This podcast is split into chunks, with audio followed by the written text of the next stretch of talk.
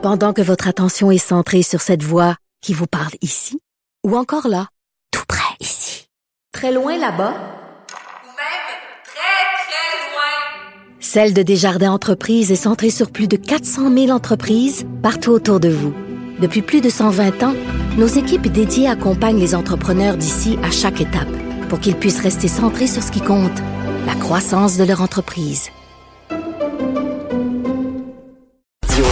Elle réagit, elle rugit. Elle ne laisse personne indifférent. De 14 à 15. On n'est pas obligé d'être d'accord.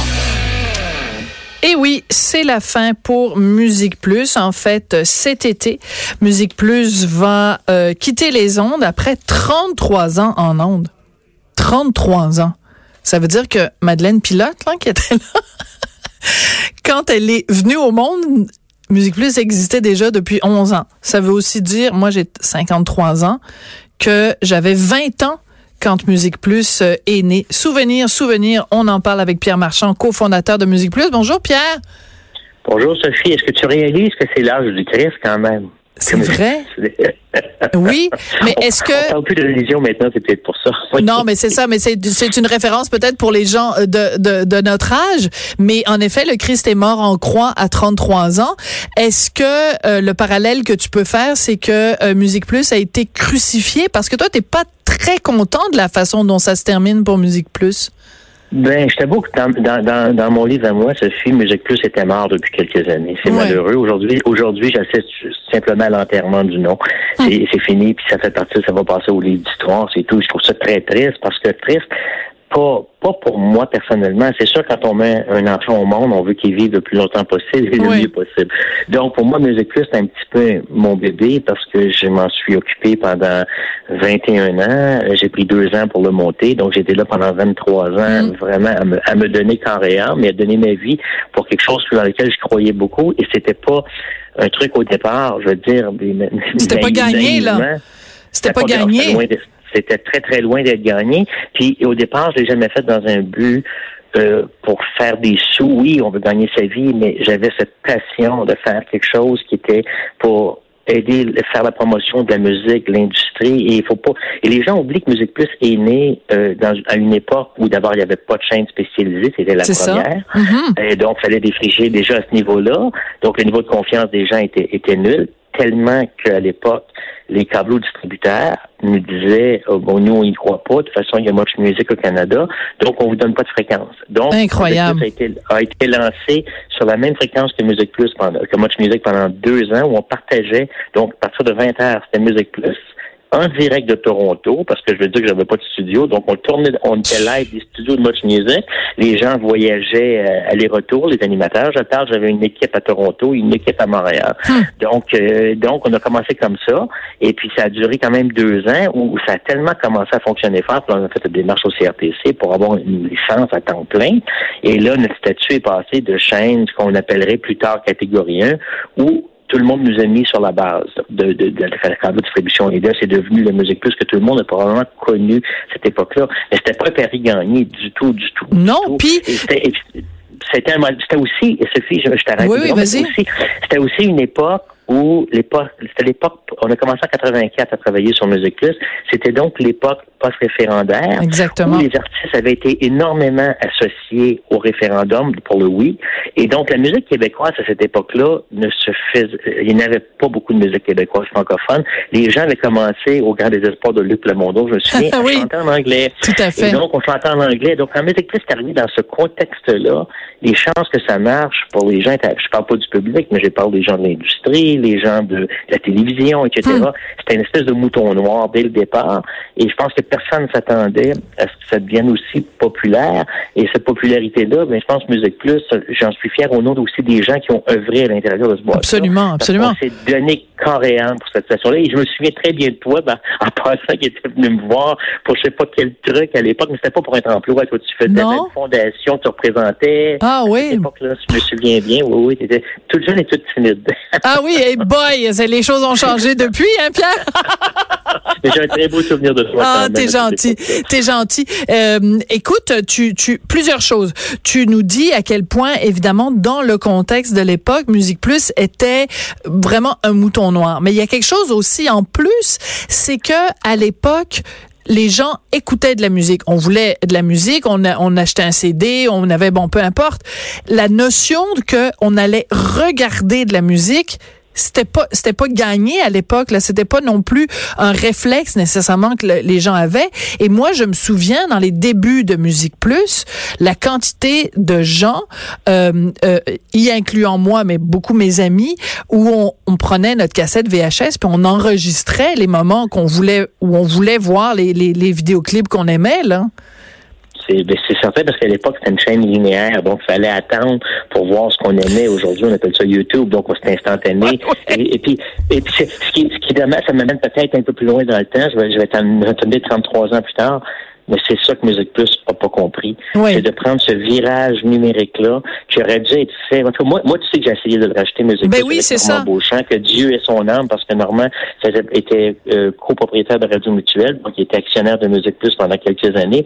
Puis Normand, c'est un excellent gars de vente, un gars qui a cru à Musique Plus, puis un gars qui me fait toujours toi, tu dépenses de l'argent, mais ça marche. Tu parce qu'on dé- on dépensait pas tant d'argent que ça, on n'avait pas de moyens chez Musique Plus. On disait la vérité, à comparer une chaîne traditionnelle, on n'avait pas de moyens. Mais on était très, très créatifs. Et quand, et qu'en 2013, lorsque j'ai quitté Québécois, Normand, Normand m'avait dit pourquoi on rachète pas Musique Plus, on pourrait relancer ça. Et moi, c'est drôle parce que tout mon concept, je l'ai pas vu malheureusement, c'est, c'est Maxime Lénière qui l'a acheté. Oui. Et j'aurais, j'aurais tellement aimé le faire parce que tout- Qu'est-ce que mon plan fait? Ben, tout mon plan d'affaires reposait sur le téléphone mobile, pas tablette. Ah, je, oui. gardais, je gardais la chaîne linéaire comme Ah. elle était, mais je mettais tout le contenu en interactivité totale avec Wow. les archives de Musique Plus. Donc, j'aurais pu créer quelque chose. Ah. Pour moi, c'était créer une espèce de, de- amalgame de YouTube, euh, Musique Plus, mais québécois, mais à la fois international, puisqu'on touche à toutes les musiques, à Musique Plus. On touchait en tout cas. Donc, j'ai trouvé ça dommage parce que ce tournant-là, s'il avait été, s'il avait été pris, Musique Plus serait toujours là. Mais le problème des chaînes musicales, puis je vais blâmer aussi Much Music qui a été vendu, puis qui, a- qui appartient à un gros groupe, etc. Quand tu tombes souvent dans des groupes qui n'ont pas cette âme-là, cette, cette passion-là, cette vision-là. Ça a été le cas avec Astral quand ils ont racheté avant, avant, avant que Maxime le rachète. Ça a été Astral pendant quelques années. Oui, oui. Ils l'ont carrément détruit dans mon livre à moi parce qu'ils comprenaient pas comment Musique Plus fonctionnait. Moi, quand, moi, quand j'ai quitté, ils ont mis un gars là qui, qui gérait ça comme c'était une chaîne comme Télétoon, Ben oui. une chaîne comme Vrac ou Sans autres, comprendre la particularité, sans comprendre la particularité de Musique Plus. voilà. Musique Plus vivait dans la proximité de son public, dans l'interactivité de son public. Tu sais, je veux dire, quand on parle d'interactivité, les gens réalisent pas que Musique Plus ont été, les- la, a été la première chaîne à faire de la vraie interactivité. Je vais, te- je vais faire, je vais faire sourire des gens. Le combat des clips, Ouais. t'appelais, tu payais 50 sous pour voter pour Bon Jovi ou. Def Leppard et tout ça. Et en- à- à- ensuite, on a créé une émission qui s'appelait En ligne. Là, je te parle de 1988, où c'était la première émission où il y avait des gens en studio, les gens venaient, les artistes venaient, mettons comme Mitsu, il y avait des prestations, ils étaient en entrevue et les gens pouvaient les joindre au téléphone ou par fax. Capoté, ça. C'était- qui Ah oui, était à l'époque, mais personne faisait ça. Personne faisait ça. Faisait Mais je te dirais plus que ça. Mais en fait, pour rajouter à ça, Pierre, le, le fameux studio euh, au coin de Sainte-Catherine, le studio vitré, ça aussi, ça faisait partie de la de la- de l'appropriation qu'on se faisait de Musique Plus. On passait sur Sainte-Catherine, puis on voyait à travers les grandes vitres, euh, euh, je sais pas, le, le- mettons euh, Geneviève Borne en train de- d'interviewer euh, un Madonna ou je sais pas là, tu sais, c'était c'était capoté parce qu'on voyait tous les fils, on voyait les caméras, on avait l'impression que Musique Plus faisait partie du paysage urbain de Montréal. Ben, ben, c'est exactement ça. Le concept de Musique Plus, c'était il n'y avait pas de studio en fait à Musique Plus. On avait des roulettes sur les bureaux juste pour faire sourire les gens. On avait, on, on avait instauré ça à Musique Plus. Moi, Musique, on copié le modèle après. Et c'est-à-dire qu'on pouvait facilement bouger les bureaux et faire une scène. Les artistes peuvent chanter. Mais on- donc, on disait aux artistes, vous venez dans un environnement qui est la vraie vie de tout le monde. Ouais. Donc, on tournait partout Solid Rock avec Paul Sarrazin. C'était tourné dans le sous-sol de la station, dans une place. En tout cas, s'il n'y avait pas de rats, c'était tout proche, là, vraiment. Et puis, on tournait ça là parce qu'on aimait le feeling de la place. Ça faisait caverneux un peu et tout. Il y avait des rats de bibliothèque, mais pas des vrais rats. Pas, pas des vrais rats. Et on allait sur le, toit- sur le toit. Aujourd'hui, je vois Oui. Salut Bonjour qui est sur le toit, mais on faisait ça, nous autres, dans les années 80, d'aller sur le toit. Ben Donc, oui. On, on- on était très, très Tu sais, le- nous autres, à mon monde, notre studio, c'est c'est la ville, c'est où on est, c'est l'endroit que vous occupez. Au même principe qu'il n'y avait pas de recherchistes chez nous. Donc, les, les VJ pour les VJ. Donc, parce que moi, je leur disais, si je vous donne des recherchistes, vous allez apprendre des trucs que vous ne Ben, vivez pas. ça. Donc, allez, allez vivre et parlez-moi de ce que vous, ce que vous Ah. vivez. Et, c'est ça qui faisait cette magie-là, parce que moi, je leur disais, parlez-moi du film que vous avez vu, parlez-moi de l'album que vous avez écouté. Tu sais, que donc, quand ils présentaient un clip, il fallait qu'ils écoutent l'album. S'ils l'avaient pas écouté, c'est sûr qu'à un moment donné, je l'ai rencontré dans mon bureau, je disais, ça t'intéresse-tu le job-là? Et un boy! C'est un plaisir. Mais- mais c'est important. Vraiment comme ça. Mais c'est important parce qu'il y a, bon, je donnerai pas de nom, mais euh, ah ben, en tout cas. Tu sais, mettons quelqu'un là, mettons quelqu'un qui pose des, beaucoup. mais tu sais, mettons quelqu'un là qui pose des questions, puis les questions sont écrites sur un carton, tu sais. Mettons. Oui, ça paraît. Bon, c'est ça, ça paraît. Alors que si tu poses tes propres questions, ben ça paraît aussi. OK, fin de la parenthèse. Écoute, je voulais C'est pour, ça que Sonia Benezra, selon moi, est devenue une excellente animatrice. Elle Oui. a deux grandes qualités. Parce que moi, je dis toujours, Sonia, une bonne entrevue, c'est une discussion de deux personnes. Et Ouais. c'est ce qu'elle faisait. Et en plus, elle avait ce, ce, ce charme de traduire live. Et les artistes étaient comme, wow! Ouais. What just happened? Ils comprenaient pas, mais ils comprenaient ce qui se passait, puis ils étaient sous le charme. Sonia l'a charmé des artistes. et Parce que- tabarnouche, les Backstreet Boys et, et compagnie là. Ben, ben oui, c'est Eddie Money, je sais pas si les gens se souviennent d'Eddie Money, était, elle- il l'avait invité au, au centre, euh, au ben, forum, dans le temps. Ouais, ouais. chante- Elle est allée chanter avec, avec lui. Sam Brown a chanté avec elle dans le studio parce qu'elle trouvait trop extraordinaire, la chanson Stop dans le temps. Tu sais, Sonia, elle avait un charme avec les artistes. Hallucinant. oui, parce que c'était une discussion. Mais ça fait partie de mon fond, Pierre. Ça fait partie de mon fond. Je fais une mauvaise imitation de Sonia, hein. mais je suis contente que tu parles de, je, je suis contente que tu parles de Sonia parce qu'on peut faire la liste. Évidemment, Anne-Marie Wittenscher, Rebecca McConnell, euh, évidemment Geneviève Borne, Paul Sarrazin, tu les. Oui, Marie Plourde. aujourd'hui. Ben oui. Mais, mais Ben oui. aussi, je regarde, mettons juste euh, Rebecca McConnell, Sonia Benezra. Euh, Rebecca McConnell, je pense qu'elle est d'origine euh, éthiopienne, mais je suis pas certaine. Euh, Sonia Benezra, euh, juive marocaine. Tu sais, c'est comme, c'est, c'est, vous étiez aussi multiculturel avant le temps. Puis aujourd'hui, quand on dit, bon, il n'y a pas assez de diversité à la télévision, vous étiez quand même, à l'époque, dans les années 80, en plein là-dedans. C'était pas une décision que vous aviez prise nécessairement en vous levant le matin, mais il reste que vous reflétiez déjà à l'époque la diversité de, du Québec. Ben, c'est parce que moi, moi, puis il y en avait derrière les caméras, des gens comme ça. C'est que moi, je, disais je vivais à Montréal, OK? C'est sûr que le grand défaut de Musique Plus, c'est que c'était plus montréalais que régional, mais pourtant, on s'intéressait à la région. Mais moi, je, je regardais Montréal, à l'époque, 38 de Montréal était allophone ou de, on appelait ça des minorités Ouais. culturelles. Donc, moi, je me disais, pour parler à ces gens-là, Ouais. il faut que je reflète Montréal. Et le reflet de Montréal, c'était la déjà la multi-ethnicité Ouais. et multi-ethnique. En tout cas, je sais pas si ethnie le bon mot aujourd'hui, je fais attention à ce que je dis, mais dans le temps, c'était ça. Puis Sonia Benezra, juste pour l'anecdote, ça, va ça, va, ça va te faire sourire. En même temps, tu peux trouver ça dra- dra- dramatique. C'est que Son- Sonia était la première animatrice VJ, on les appelait les VJ, qui était engagée. Ensuite, il y a eu Catherine Vachon et Marc Carpentier. C'est- on ne voit plus les deux derniers parce que Marc vit au Japon depuis des années. D'accord. Musique Plus pour aller au Japon. Et Catherine, elle a disparu. Je ne sais pas ce qui est arrivé. Mais So- Sonia, quand on a lancé, on a lancé la chaîne, Sonia avait un fort accent, et je vais, je vais dire un petit secret, elle va me pardonner parce qu'elle m'aime beaucoup et je l'aime beaucoup.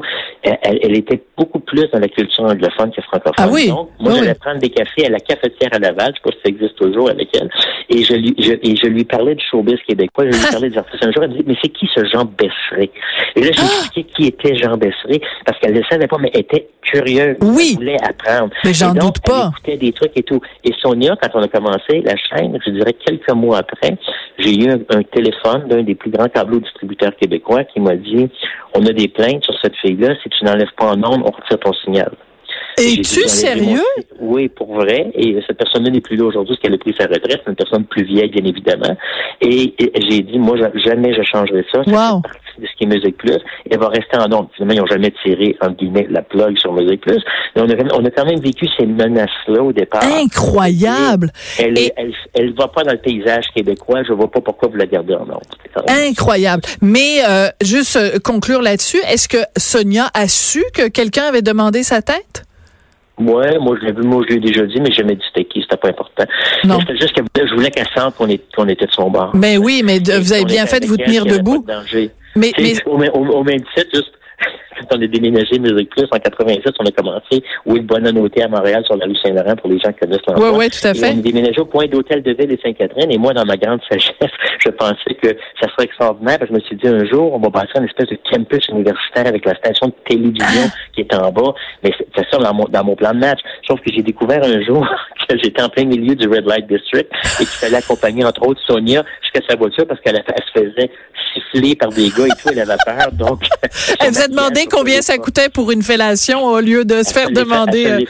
Elle se l'est fait demander. Ah C'est pauvre chouette. Ouais, ouais. Bon, salut Ouais. Sonia, qu'on adore, euh, qu'on aime d'amour. Tout le monde aime Sonia, de toute façon. C'est le titre de son émission, Tout le monde aime, qu'elle fait maintenant à TVA. Écoute, Pierre, ça a été un plaisir de faire avec toi ce petit chemin, euh, comme on dit en anglais, down Mary Lane. Là, on s'est promené dans, dans nos souvenirs.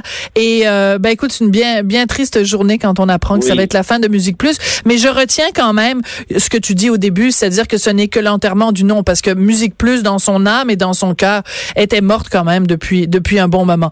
Pierre, merci beaucoup d'avoir été là.